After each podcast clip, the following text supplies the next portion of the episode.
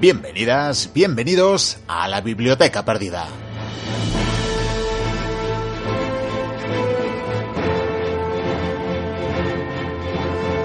Aquí estamos una semana más dispuestos a traeros lo mejor de la historia, pero lo haremos en un formato especial y es que como os decíamos en el último programa del año, en el especial navideño, del que aunque nos ha costado parece que hemos sobrevivido, pero eso sí, como necesitamos tiempo para recuperarnos y aprovechando estas fechas navideñas, que para algunos son también festivas, aprovechamos para tomarnos un pequeño descanso. Por eso, a mediados de enero volveremos con la programación habitual con nuevos contenidos. Entre tanto, aprovechamos para recordar algunos de los mejores momentos, algunas de las mejores entregas de las diferentes secciones de la biblioteca perdida. Ya sabéis que seguimos disponibles en las redes sociales, en Twitter y en Facebook, que tenéis un correo electrónico info arroba la biblioteca perdida.info, que tenéis también toda la información en la página web de la biblioteca. Estos días además ofreceremos diferentes secciones, diferentes entregas de secciones de temporadas pasadas, como siempre, y que todo ello está en la biblioteca perdida.info. Disfrutad del programa y disfrutad de estas fechas. Pronto volvemos. Mientras tanto,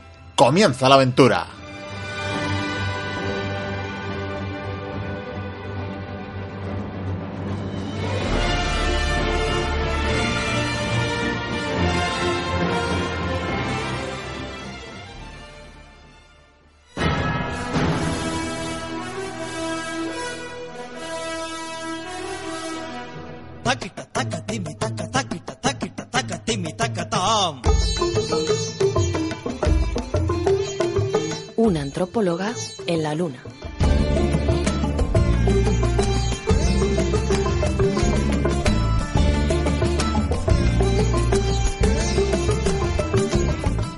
Vamos a dar la bienvenida y las buenas noches a Noemi Gabón Hola, buenas noches.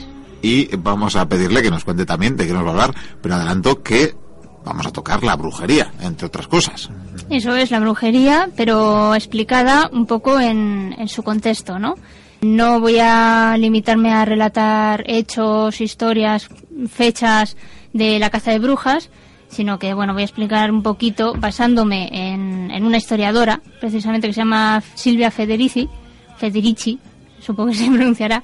Su libro es Calibán y la bruja y bueno, pues en- ella explica en este libro un poco el contexto de aquella época en la que se dio la caza de brujas, un poco pues el- la reestructuración económica y social que hubo entonces y bueno, un poco la cultura también he- hegemónica en esa en esa época. Bueno, sitúanos en el mapa y en el tiempo.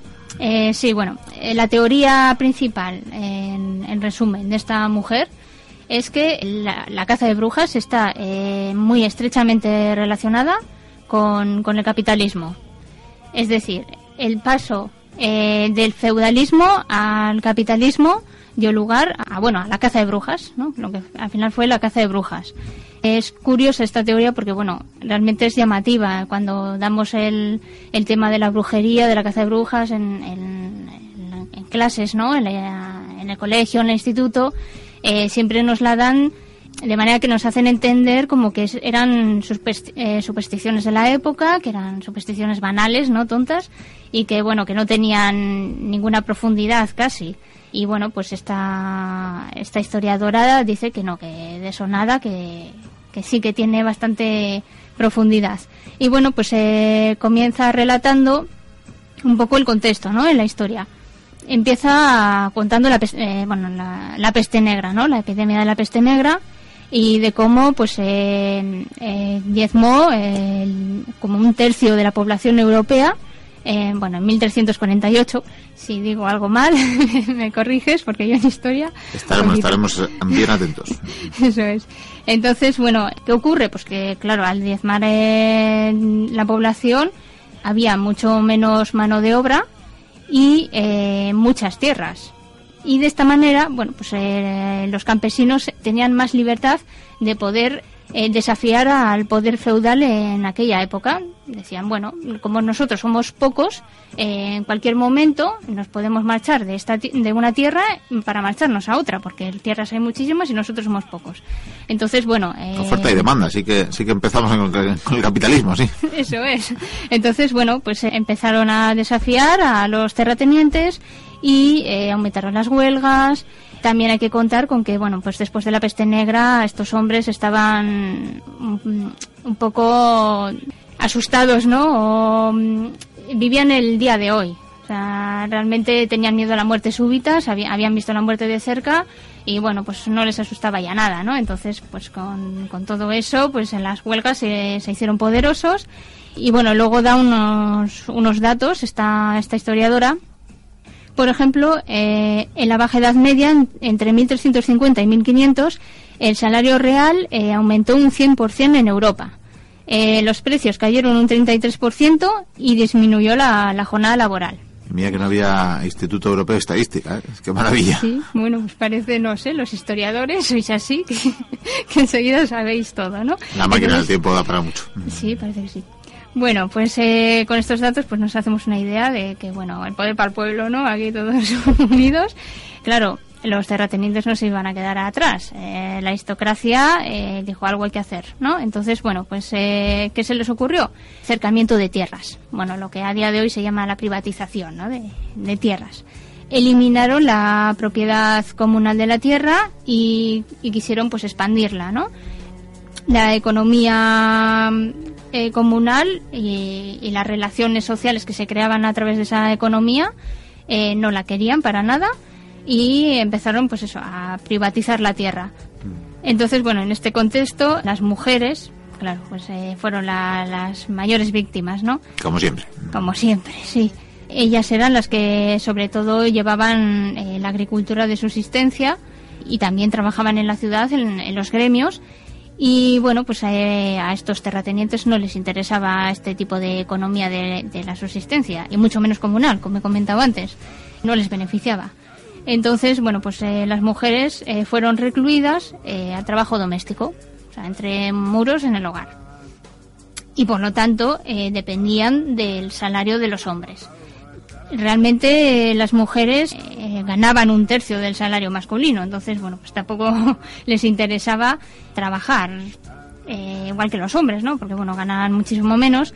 Y bueno, eh, otros datos que da Silvia Federici es que en 1600 bajó el salario real un 30%, los precios de la comida se multiplicaron por 8 y bueno, pues las mujeres ganaban, pues eso, lo que comentaba antes, un tercio del salario. Qué poco, ha cambiado, qué poco ha cambiado la vida en algunas cosas. Sí, eh, fueron para atrás. Entonces, bueno, la caza de brujas eh, fue un arma pues contra la resistencia que hubo en contra de, de esta reestructuración económica, sobre todo en contra de, de las mujeres, porque como he dicho antes, bueno, pues, eh, eran las que eh, llevaban pues el trabajo no reproductivo, eh, la economía de subsistencia y la economía reproductiva y eran las, las mayores víctimas, ¿no? Entonces, bueno, en la caza de brujas eh, estuvo en su auge entre 1580 y 1630. Y bueno, claro, eh, tú lo puedes contar así y decir, pues bueno, pues yo te puedo creer, pero hay que, ¿no? Eh, esta historiadora tuvo que dar pues razones, ¿no? Eh, casos, ¿no? eso es. casos, casos. Entonces, bueno, un ejemplo que, que dio fue que en Essex, en Inglaterra, eh, la caza de brujas eh, fue bastante grande, ¿no? Y bueno, pues curiosamente, en esta, en esta población, en Essex, eh, gran parte de la tierra fue privatizada. Entonces, bueno, ahí está la relación. Sin embargo, en, en Irlanda o en, los Highland, en las Highlands escocesas no hubo caza de brujas, pero también eh, tampoco hubo privatización de, de tierras o cercamiento de tierras. Porque tenemos un vínculo, ¿no? Una relación una constatable. relación. da muchas más, pero bueno, esta es así como la más llamativa. Eh, aunque bueno, hay da muchísimos otros ejemplos. Claro, eh, también dice que, que hay otras razones que se dan, que, que si estas brujas, estas mujeres realmente lo que hacían eh, era que, bueno, eran muy liberales, les encantaba esto de las hierbas aromáticas y eran curanderas y, y vivían un poquito del cuento, ¿no? Y también usaban drogas alucinógenas y, bueno, todo esto, es- esta historia se ha contado, ¿no? También. Y creo que es la que más ha contado. Entonces, bueno, Silvia la contesta esto que bueno que, que realmente no se sabe bien eh, lo que habían hecho estas mujeres porque eh, confesaban bajo tortura entonces bueno Confesaban lo que quería el torturador que confesara. Eso es, y, y, eh, cuando se quemaban en la hoguera mm, puedes decir cualquier cosa. que bueno, que, que estás en la hoguera, ¿no? Entonces, bueno, ella tiene sus propias teorías también. El tema, por ejemplo, de, de la escoba, que vuela. Lo típico, ¿no? Las brujas que van en la escoba y tal. Eh, la teoría que más se ha explicado es, pues, lo, que comentaba antes, las, droga, las drogas alucinógenas. Y ella realmente lo que opina es que eh, tiene mucho que ver con el miedo a las reuniones o a las asambleas, asambleas campesinas que, existían en, todavía menos, claro, en aquella época, eh, sobre todo las hacían de noche, oscuras, eh, porque eran, estaban prohibidas, ¿no? Y los terratenientes eh, no aceptaban para nada ese tipo de, reuniones en las que, bueno, se, conspiraba contra el terrateniente y, bueno, pues había una cierta resistencia. Entonces, la escoba que vuela, pues era un poco el miedo a, las movilizaciones, al, al salir volando por la noche y para reunirse en un aquelarre con otras gentes, en una reunión o en una asamblea para conspirar. Ese, esa sería la relación. Se me ocurre que podría ser la excusa de ¿qué hace usted eh, a estas horas de la noche deambulando por la calle? De, pues yo barría el patio de, Sí. de mi casa o de la Plaza del Pueblo incluso. Mira, pues sí, esa también podría ser una bonita imagen. Y, y también es un poco actual. A mí también me suena un poquito esto de, de no, no conspirar o no crear reuniones o manifestaciones, ¿no? Es bastante es muy actual. controladas. Sí, nos faltaría decir que los que hacen caceroladas pues son brujos que salen con sus marmitas a, a, no sé, a, a elaborar eh, pócimas contra el, el sistema sentado, ¿verdad? Podría de quizás, quizás eh, eh, triunfe esa, esa leyenda con el tiempo.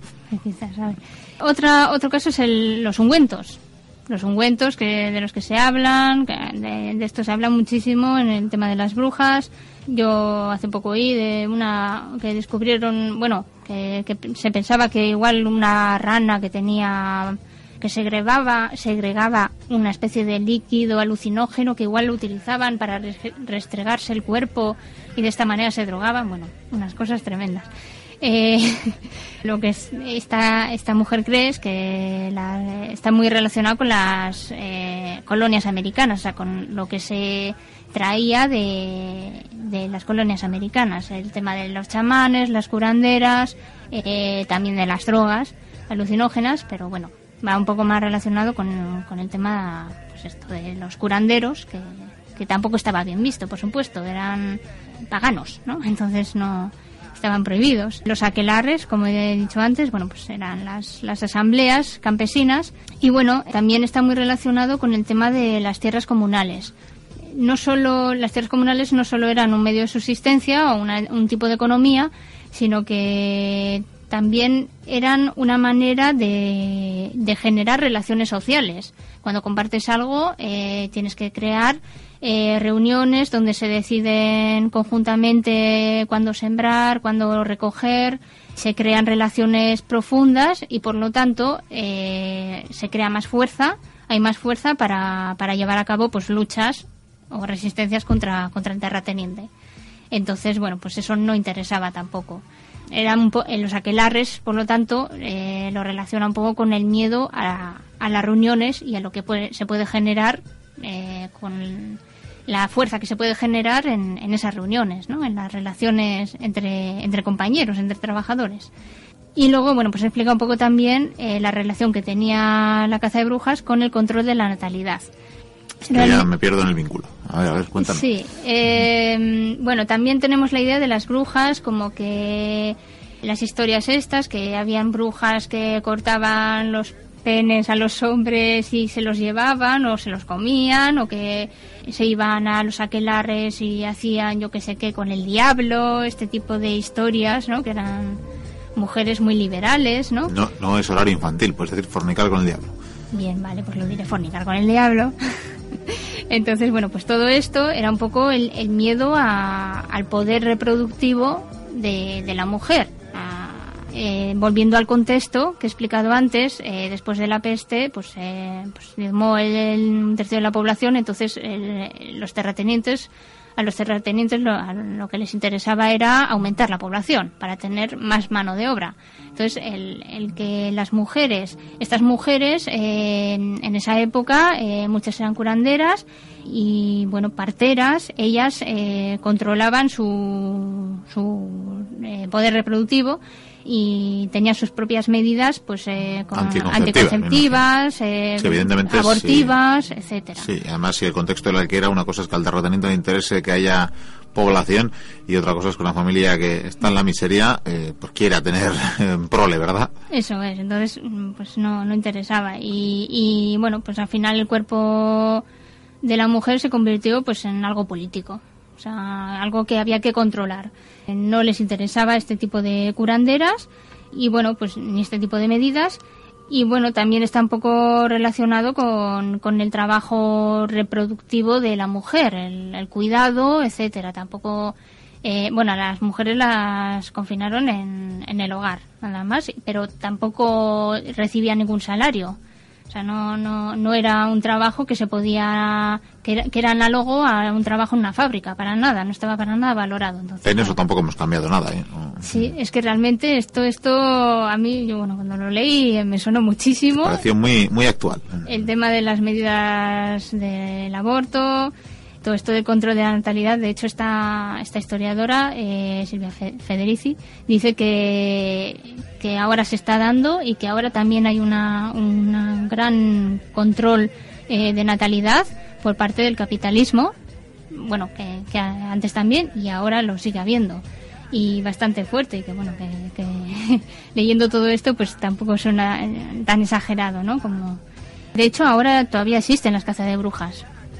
Eh, en la India, en Nepal, en Papúa Nueva Guinea, en Timor Oriental, en muchos otros países, todavía sigue habiendo una caza de brujas.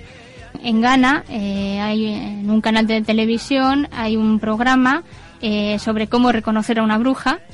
E incluso hay campos de concentración para brujas. Ah, bueno, ahí los oyentes de la Biblioteca Perdida lo tienen más fácil porque en el programa especial navideño ya dimos unas cuantas pistas con Batirche, pero bueno, Ah, mira, pues sí, pues eso viene bien.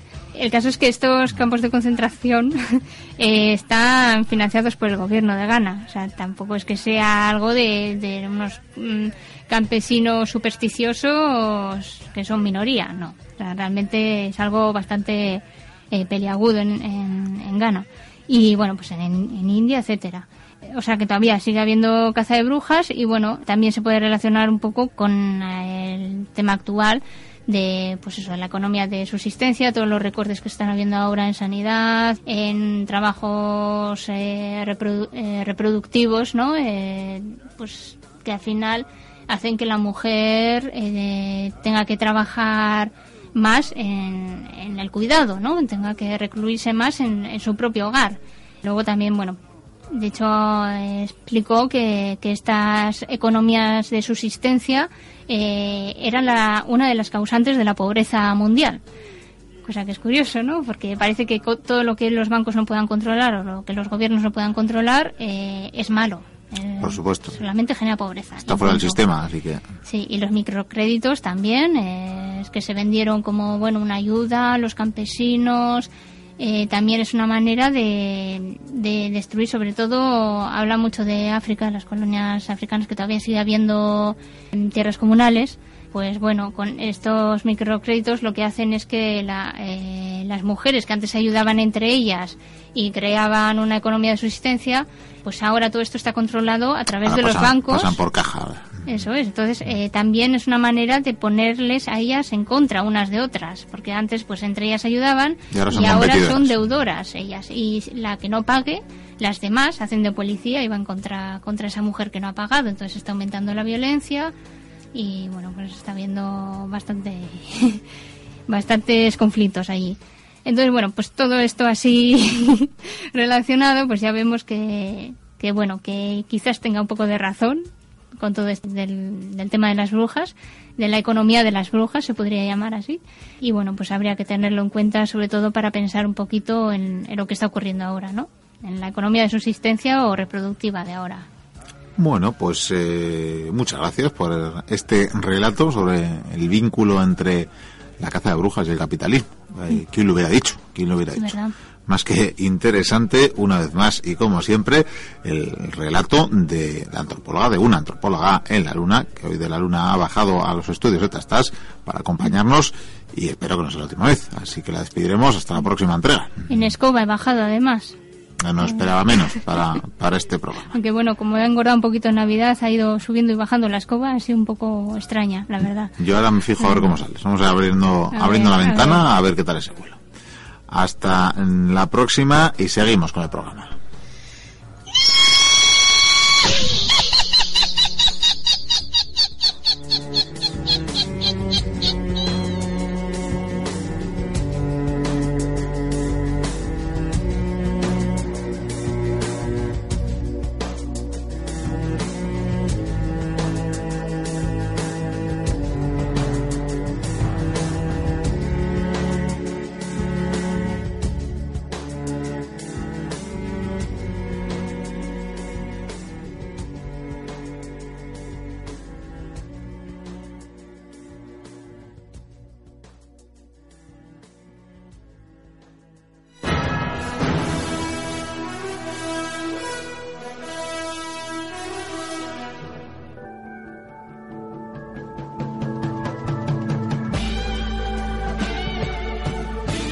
Se acerca el momento de recibir en el estudio a Yagoba Ichaso, a nuestro colaborador de la sección Aquellos maravillosos trastos en la que afrontamos el hablar de la historia bastante reciente de algunos cachivaches y de algunas tecnologías que el tiempo y la modernidad han dejado obsoletas en muy pocos años y bueno en el caso de hoy obsoleto no está para nada pero bueno que nos eh, cuente él de qué va a hablar Gabón Yagoba Gabón. Pues bueno, aquí estamos para hablar de, de, Bueno, hoy no vamos a hablar de videojuegos, que parece ser que esta sección está siendo más de videojuegos que, que de cualquier otra cuestión.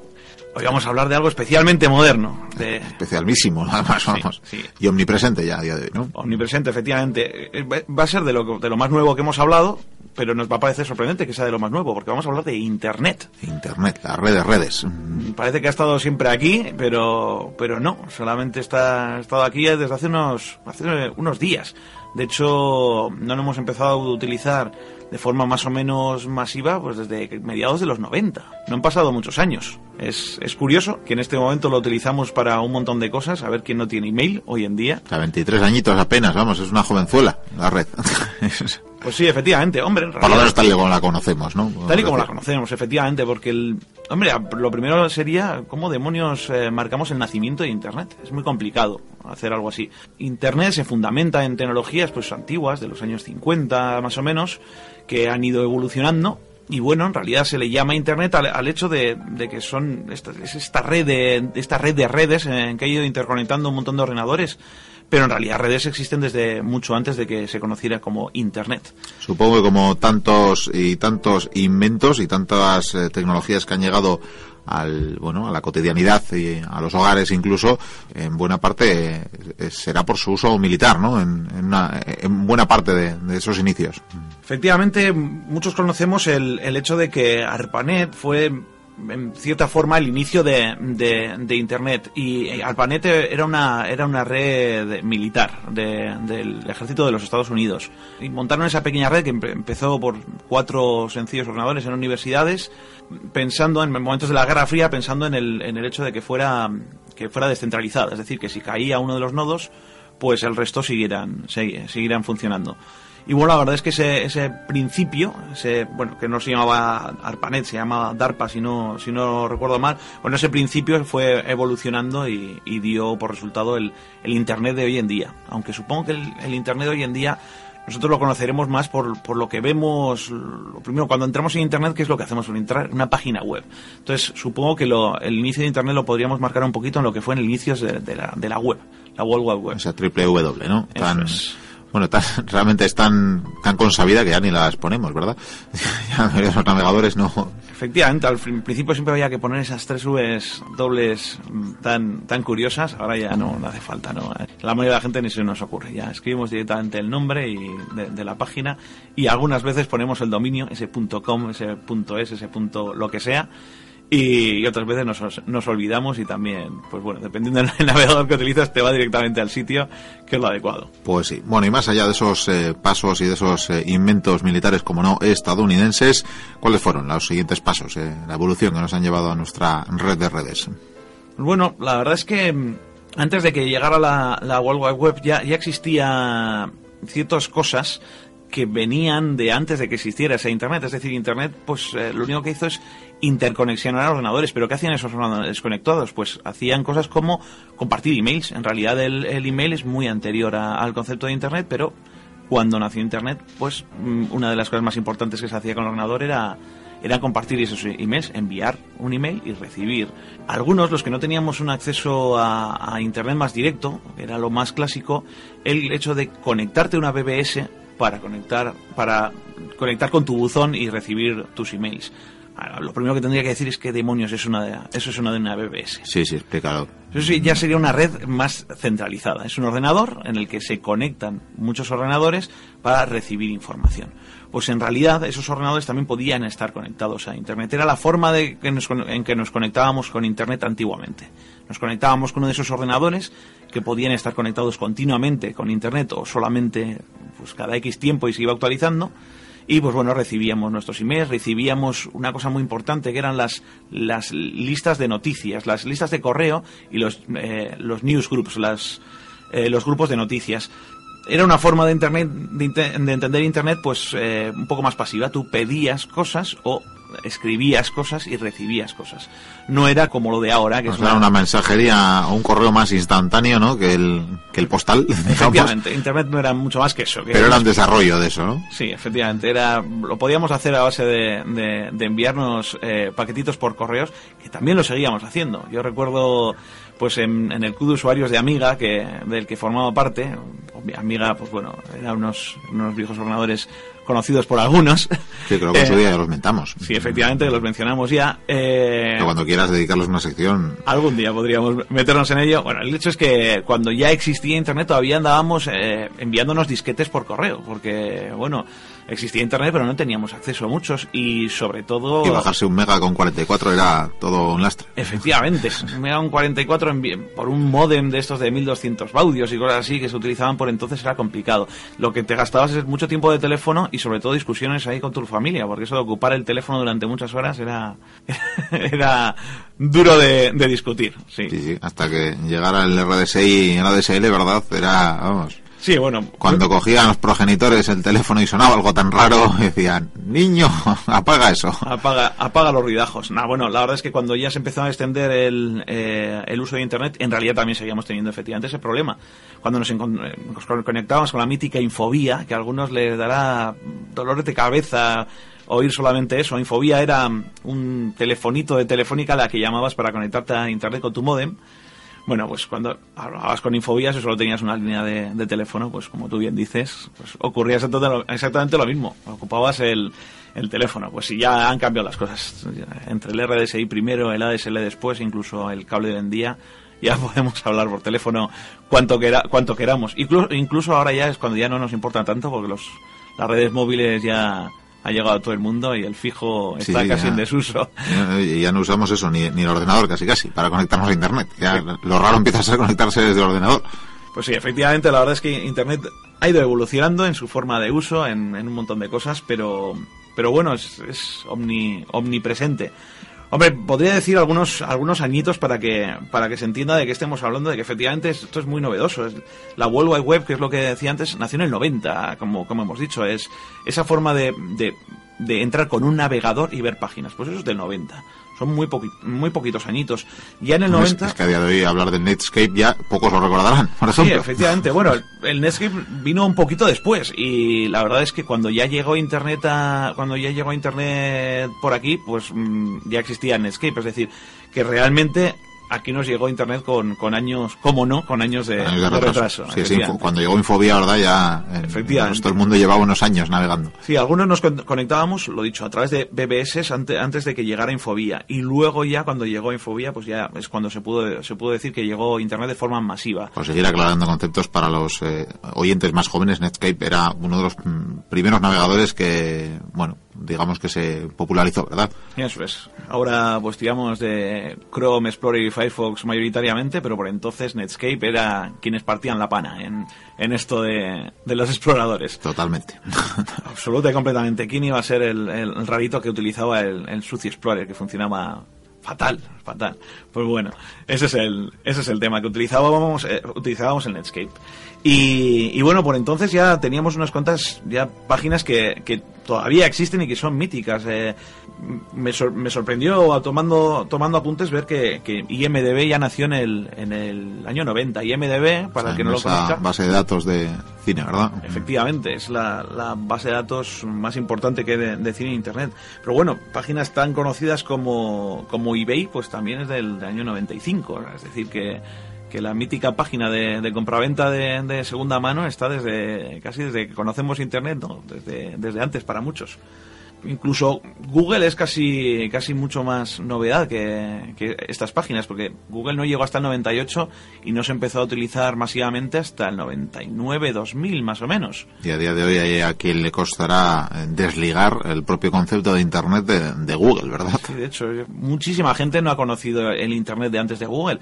Hombre, les dices alta vista y no saben lo que es. Y, y bueno, algunos pues si hemos tenido la, la, suerte o mala suerte de, de, habernos visto con ese, con ese buscador. Eh, por, por, entonces existían también los directorios, que no eran exactamente buscadores. Yahoo, el mítico Yahoo, que nació pues en el año 98 también como, como Google, en realidad tuvo mucho más éxito al principio y era un directorio de, de páginas. El, tú tenías que darte de alta en ese sí, directorio. Sí, la indexación era más literal, ¿no? Era manual, eran personitas que, que iban viendo las, las páginas que, se, que iban llegando y las metían en, en donde ellos que, consideraban que era correcto y les daban un valor u otro dependiendo de la calidad de la página. Era todo muy, muy arcaico. Ahora Google, pues bueno, funciona de forma muchísimo más automatizada. Los famosos algoritmos eh, casi de, de, de, tan míticos como la fórmula de la Coca-Cola. Efectivamente, ese Google que, bueno, día, día sí, día también se pasa por la página web de, de Tastas para visitarla y, e indexarla, porque es un hecho. Google está en todas partes con su famoso Spider, un sí, programita bueno, que se pasea por toda Internet. Vamos a decir que por algunos problemas, eh, no sé si alguien los eh, conoce o no, pero vamos, eh, creo que tiene la, la, salvedad o la rareza la nueva página de Tastas o la última versión que no, no aparece no aparece como los primeros resultados, o sea, sigue apareciendo en la página vieja, estas eh, maravillas que tiene Google. Sí, bueno, la verdad es que también tiene sus, tiene sus fallos. El ser todo automático supongo que, que tiene eso aquel. Pero bueno, el, hay un montón de, de, páginas web míticas, bueno, y de, de, tecnologías que hemos conocido y luego han desaparecido. Napster, ¿quién no, no se acuerda de Napster? Mucha gente cuando, cuando entró en esto de Internet es de lo que más oía, del famoso Napster. Esa página web que donde bajabas un programita, lo instalabas y podías compartir canciones. Era... Y ahí empezaron los quebraderos de cabeza de Ramón Cinicia. Sí, efectivamente. no, no solamente de la, de la SGAE por estos lares, sino también de la RIA, por ejemplo, por, por Estados Unidos y bueno, por compañías de sí, gestoras sí, sí. de autores de, de, de todo el mundo. Pues bueno. Un, un, ejemplo genial de tecnologías que han sido usadísimas y que incluso ya han desaparecido, se me ocurre como el Messenger, ¿verdad? Que también ha tenido un uso masivo y a día de hoy ya, pues ya totalmente sustituido y descartado por Microsoft una vez que se merendó Skype. Efectivamente, el, el Messenger eh, bebe además de una tecnología que se llamaba IRC. Eh, IRC fueron la, la, los primeros. El, el, mundo de la mensajería nació en realidad con IRC, que eran unos grupitos de gente que se conectaban a un sitio. Cuando no existía la World Wide Web, ya existía el, el, el concepto del, del, IRC, que era un sitio donde se juntaba la gente para charlar. Pues bueno, Messenger lo llevó a, a cada hogar porque lo, lo metió con el sistema operativo. Y, hoy en día, mira, lo ha juntado con Skype, que, que, también conocemos. Pero vamos, ¿cuántos Windows han salido con el con ese Windows Messenger, ¿no? Eh, preinstalado, digamos.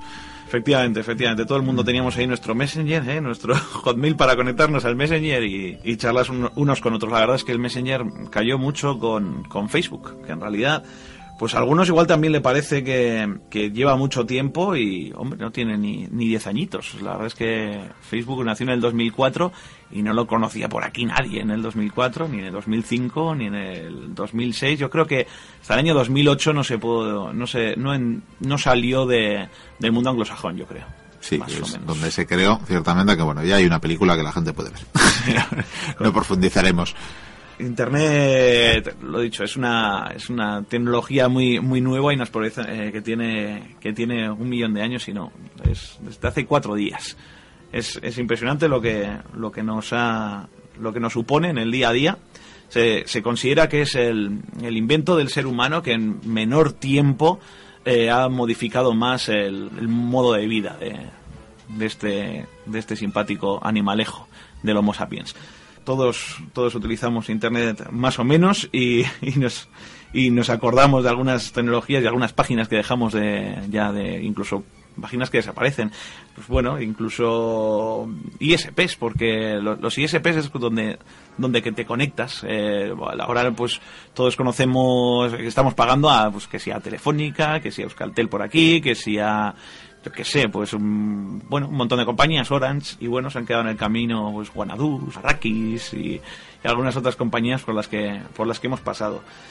Y portales, el maravilloso mundo de los portales, y la burbuja de las .com, ahora Sí, que sí. estamos tan... Ese gran ejemplo, eh, el, el mercado español cuando menos eh, sería Terra, ¿verdad? El dineral que pagó. Telefónica en su día.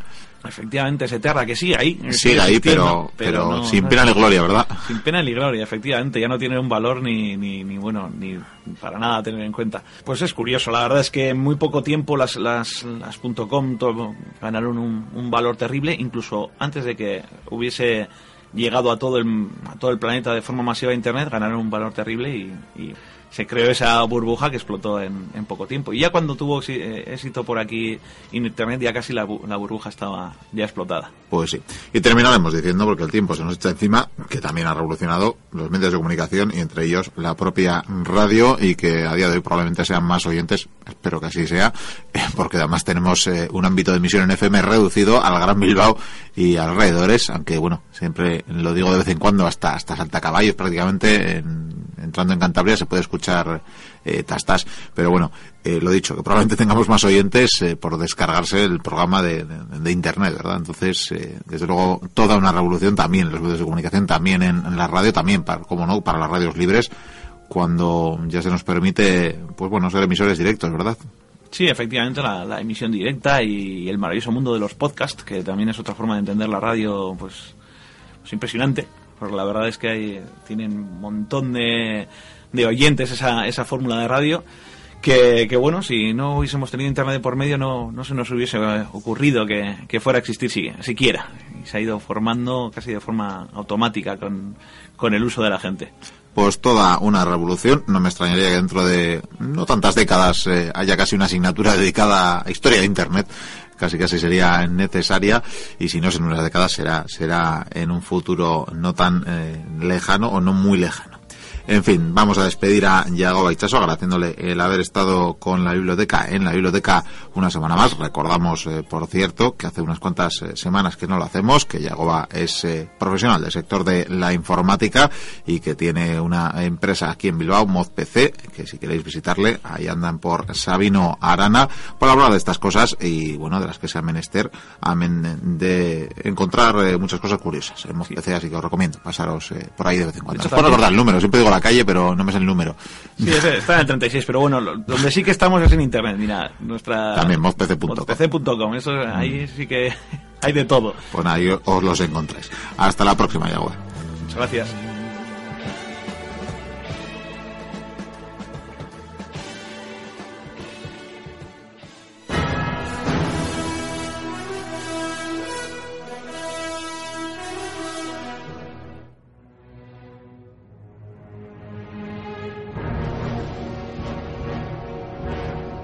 Claudio. Capítulo 3. La forja de un imperio.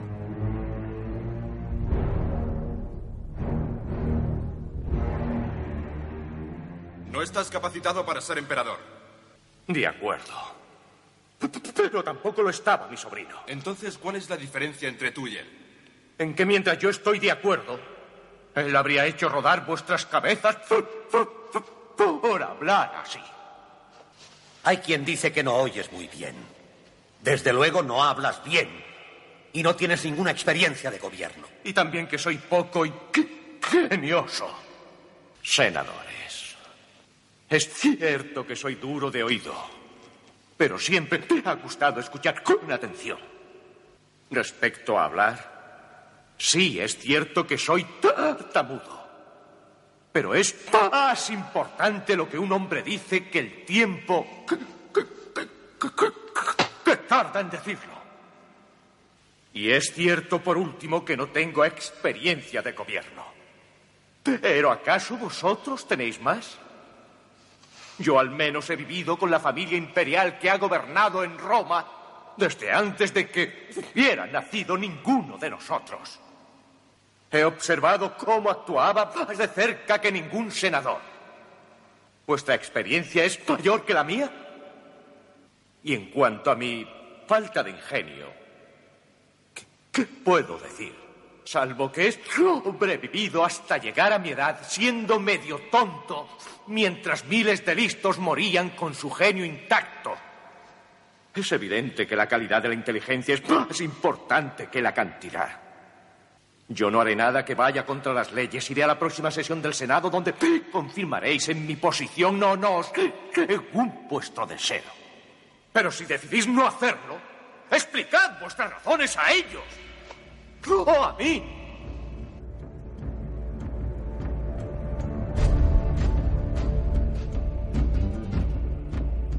El miedo y el terror reinaba por doquier. El Senado se reunió a toda prisa. Había que debatir lo sucedido. La guardia entró en el Senado. Todo un escándalo. Los senadores no daban crédito a la situación. Claudio entró en la estancia y se sentó. Miró a todos los senadores uno a uno. Les dijo que nunca había deseado ese puesto, que simpatizaba con el Senado y siempre había soñado con la República. Los senadores complacidos en un principio criticaron las acciones de Claudio.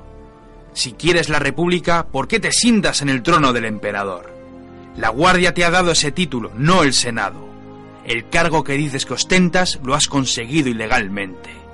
Todo esto es una farsa.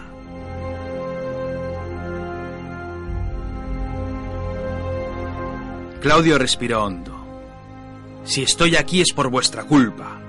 Habéis asesinado al emperador y ahora cuatro mil guardias opinan que debo ocupar su puesto. Sí, es cierto que soy el único que queda de mi familia, y por lo tanto soy el único que puede ocupar el imperio. Pero también es cierto que esta situación es por vuestra culpa. Los guardias me han dado ese título, y si vosotros no lo aceptáis, los cuatro mil guardias iniciarán una guerra civil. Llevadles la contraria si queréis. Yo nunca quise esta posición, pero vosotros no me habéis dado otra salida. De vosotros depende el futuro del imperio.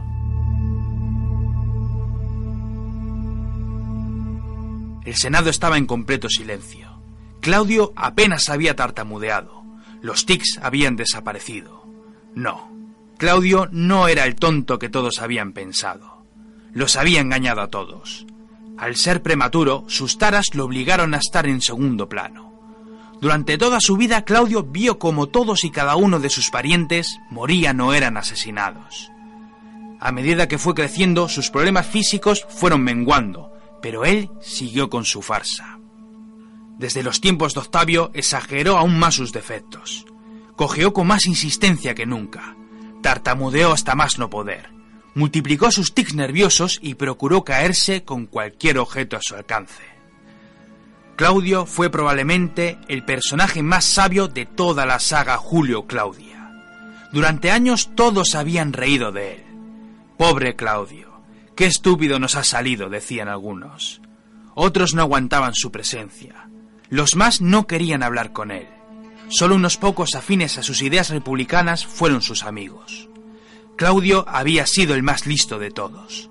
Haciéndose pasar por tonto, había esquivado las garras de la muerte y solo gracias a su astucia pudo sobrevivir a toda su familia.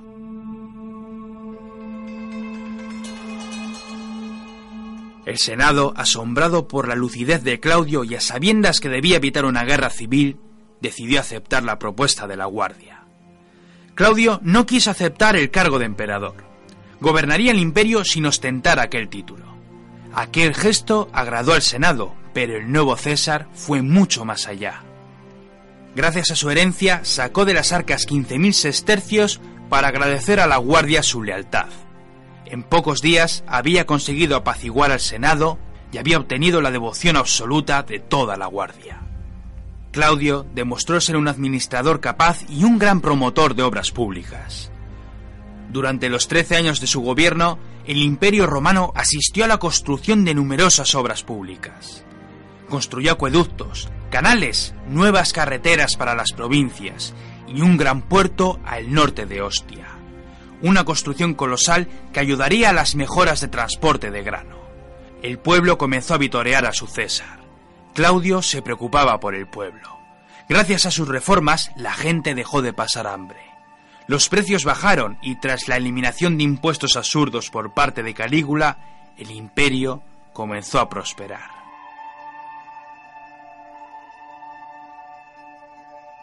También se preocupó por las leyes del imperio. Claudio en persona fue juez en un sinfín de casos. Sus críticos, sin embargo, siempre criticaron tal asunto. Decían que era tan buenazo que era muy fácil influenciarlo. Agilizó los juicios para aligerar la tremenda cantidad de casos expuestos. Ayudó en gran medida a los esclavos modificando leyes que daban en muchos casos la posibilidad de recuperar su libertad. Cuando acudía a las sesiones del Senado, Claudio se sentaba junto a los demás miembros, y siempre respetando los turnos para hablar. Permitió al Senado acuñar sus propias monedas de bronce, e incluso algunas provincias imperiales fueron gobernadas por el mismo Senado. Los senadores comenzaron a apreciarle, y Claudio les regañaba, no por malicia ni tampoco porque le llevasen la contraria. Al contrario, Claudio les reñía porque le comenzaron a respetar tanto que muchas veces nadie quería discutir sus propuestas. Claudio les reprendía diciéndoles que debían de protestar, que era imposible que todos estuvieran de acuerdo. Era César, pero también era un senador, y por lo tanto quería que todos le tratasen como tal. En cuanto a la religión, Claudio nunca dejó que le levantaran templos no quería que nadie lo alabase como un dios. Devolvió al pueblo varias festividades prohibidas por Calígula y a su vez anuló algunas fiestas sin sentido que se habían inaugurado por el anterior emperador. Sí, Claudio se destapó como un gran soberano. El pueblo lo quería, el Senado lo respetaba, la Guardia lo protegía. Sí, Roma estaba recuperando los tiempos de esplendor, y todo gracias al viejo y tonto Claudio. Sin embargo, entre tanta felicidad para el imperio, surgieron las tramas y las conspiraciones. Pese a la gran popularidad del César, aún seguían existiendo personajes contrarios a él, conspiradores cuyo único afán era arrebatar el imperio o bien adoptar de nuevo la antigua república. Muchos fueron ejecutados, muchos complots fueron desentramados. Claudio tuvo que ordenar muchas ejecuciones. El escándalo llegó con Mesalina, su mujer. Claudio había estado casado en dos ocasiones.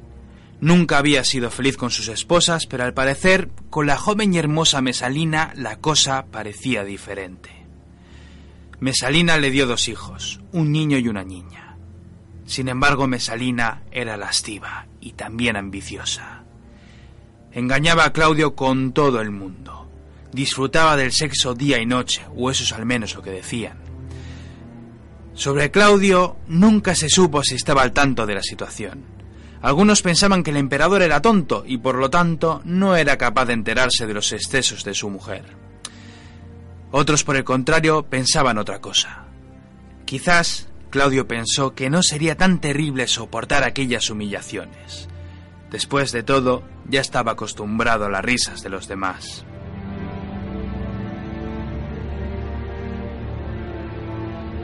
Sea como fuere, la ambición de Mesalina comenzó a ser un problema. Aprovechando la ausencia de su marido, ésta decidió divorciarse de Claudio para casarse con un senador.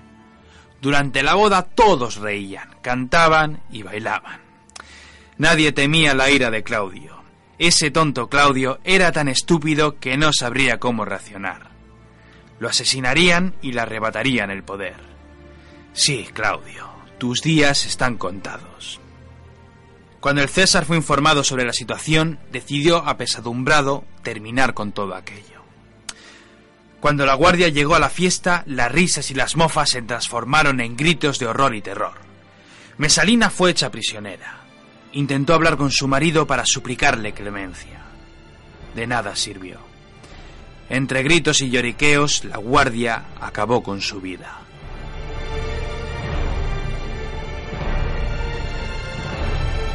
Un año después, los asesores del César insistieron en que debía casarse de nuevo.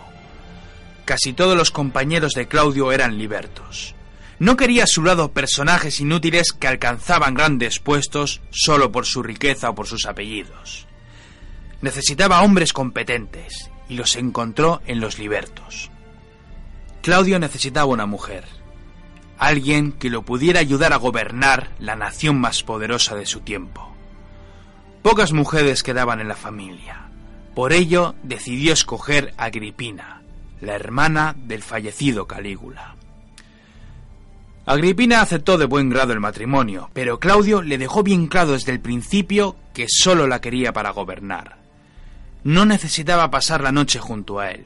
De hecho, es muy posible que la detestara. Agripina era despreciable un ser mezquino y ambicioso que no pararía hasta ver a su hijo en el trono imperial. Ah, Claudio, nunca sabremos qué te llevó a tomar aquella decisión. ¿Qué rondaría por tu mente ya cansada? Agripina convenció a Claudio para que su hijo Nerón fuera adoptado por el César. Claudio aceptó. Después le dijo que sería una buena idea casarlo con su hija.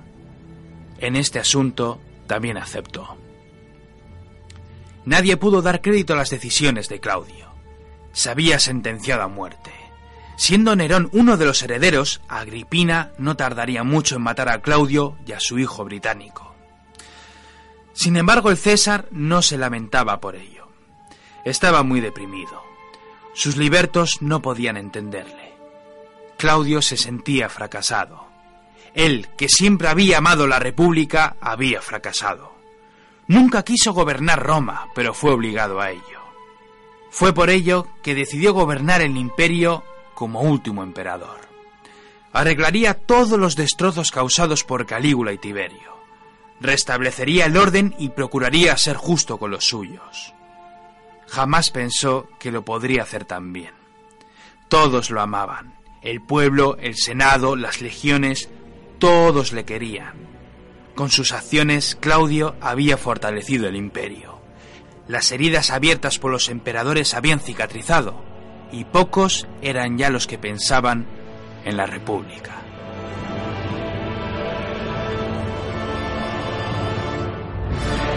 Pobre Claudio, con tu buen hacer y tu sabiduría has fortalecido un imperio que querías destruir. Agripina envenenó al César. Claudio murió poco después. Todos le lloraron. Roma entera lloró amargamente la muerte de su César. Trece años duró su gobierno. Trece años de luz, trece años de reformas, de justicia y de construcciones. Britania fue conquistada. El pueblo dejó de pasar hambre. Las locuras de los anteriores emperadores fueron olvidadas. Sí, trece años de gloria para el imperio romano.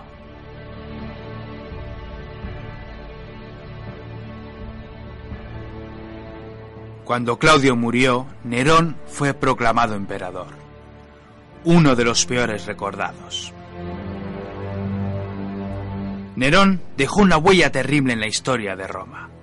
Su madre acabó con la vida de británico, para más tarde morir a manos de su propio hijo. Nerón, uno de los peores emperadores de la historia de Roma, el último de los Claudios. Su historia fue tan mezquina como lo fue su gobierno.